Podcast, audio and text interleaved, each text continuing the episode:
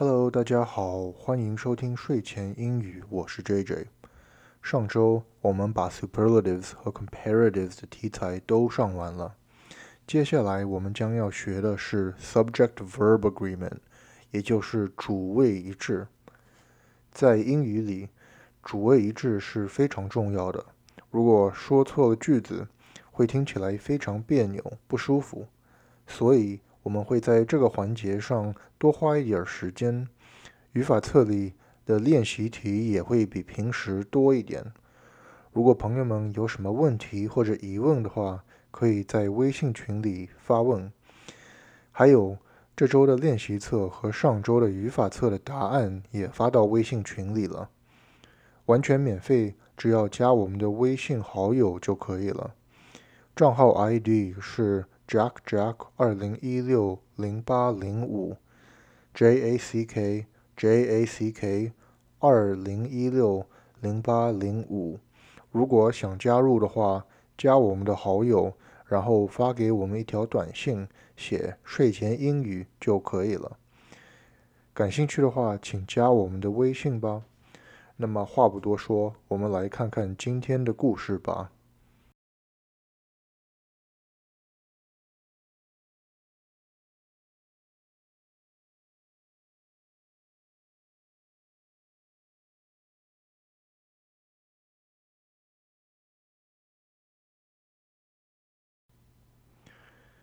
Ethan had been working at the movie theater for two months now. 自从他开始。伊森在电影院工作已经有两个月了。He had become familiar with the ins and outs of the snack stand and started to enjoy working over the weekends. 慢慢的，他熟悉了这份工作，包括所有的细节，也渐渐的开始喜欢在周末的工作。 He also became really good friends with Anna, and the two had a great time working together. 伊森和安娜成为了很好的朋友，两个人合作的非常愉快。This particular weekend, things were very busy. 这个周末事情非常多。The following school week, Ethan and Anna practically had a test every single day of the week. 接下来的一周，伊森和安娜几乎每天都有考试。Language arts on Monday mathematics on Tuesday, history on Wednesday, chemistry on Thursday, and music on Friday. 周一考语法，周二考数学，周三历史，周四化学，周五音乐。The two poor students not only had to work at the theater in the mornings, but also study for tests when they got back in the evening. 两个可怜的学生周末早上要在电影院工作，晚上回家后还得复习考试，着实累得很。Usually, the two friends would have a good time at the snack stand. They would tell each other jokes, and the atmosphere was generally very uplifting. 通常，两人工作时非常开心，他们有说有笑， 气氛非常阳光。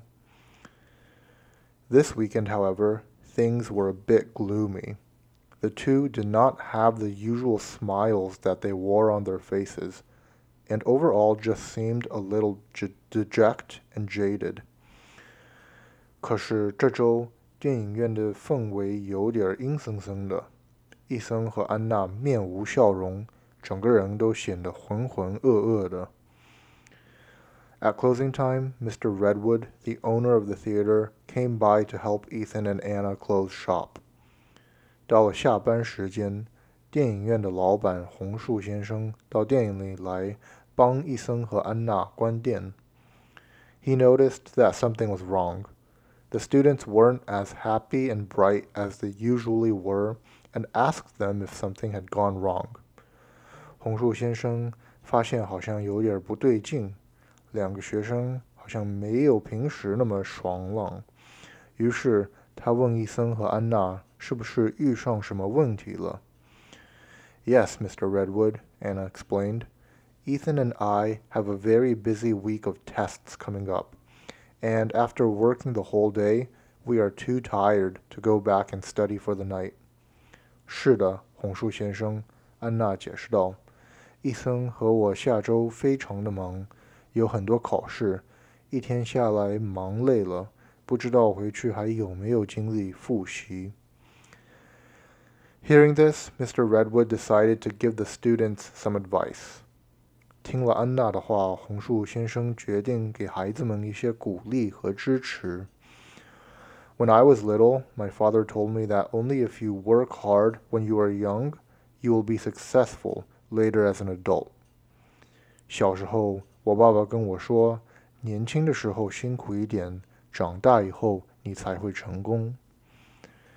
I didn't understand what that meant at the time, but as I got older, I realized my father was right. 那个时候我没有听懂，可是随着成长，我慢慢发现爸爸的话是对的。Nothing in life is free and you have to work hard to get what you want. 天下没有什么是免费的，只有通过自己的努力才能得到你想要的东西。By working harder now, you will be able to learn the skills that you need to achieve your dreams later on in life. 现在你们付出的劳动会让你们练就一身本事，让你们可以实现自己的梦想。Tell you what, if you two manage to score well on your tests at school this week, I will give both of you a free ticket to any movie you want, and whatever snacks and drinks you guys would like. 这样吧，如果下周的考试你们考的及格的话，那么我让你们免费看一个电影，吃的喝的我都请客。Hearing this, Ethan and Anna's eyes lit up. 听见此话，伊森和安娜立刻眼睛发亮。Do we have a deal? Mr. Redwood asked. Yes, it's a deal. The two students replied happily. 怎么样？这样行吗？红树先生问。好，一言为定。两个学生高兴地回答。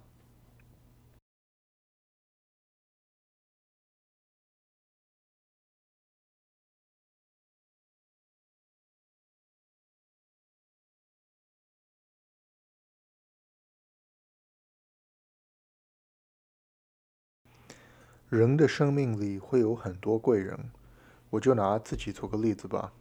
我生命里最大的两个贵人就是我的父母，他们生我养我，供我吃住，花时间教导我，无条件的爱我。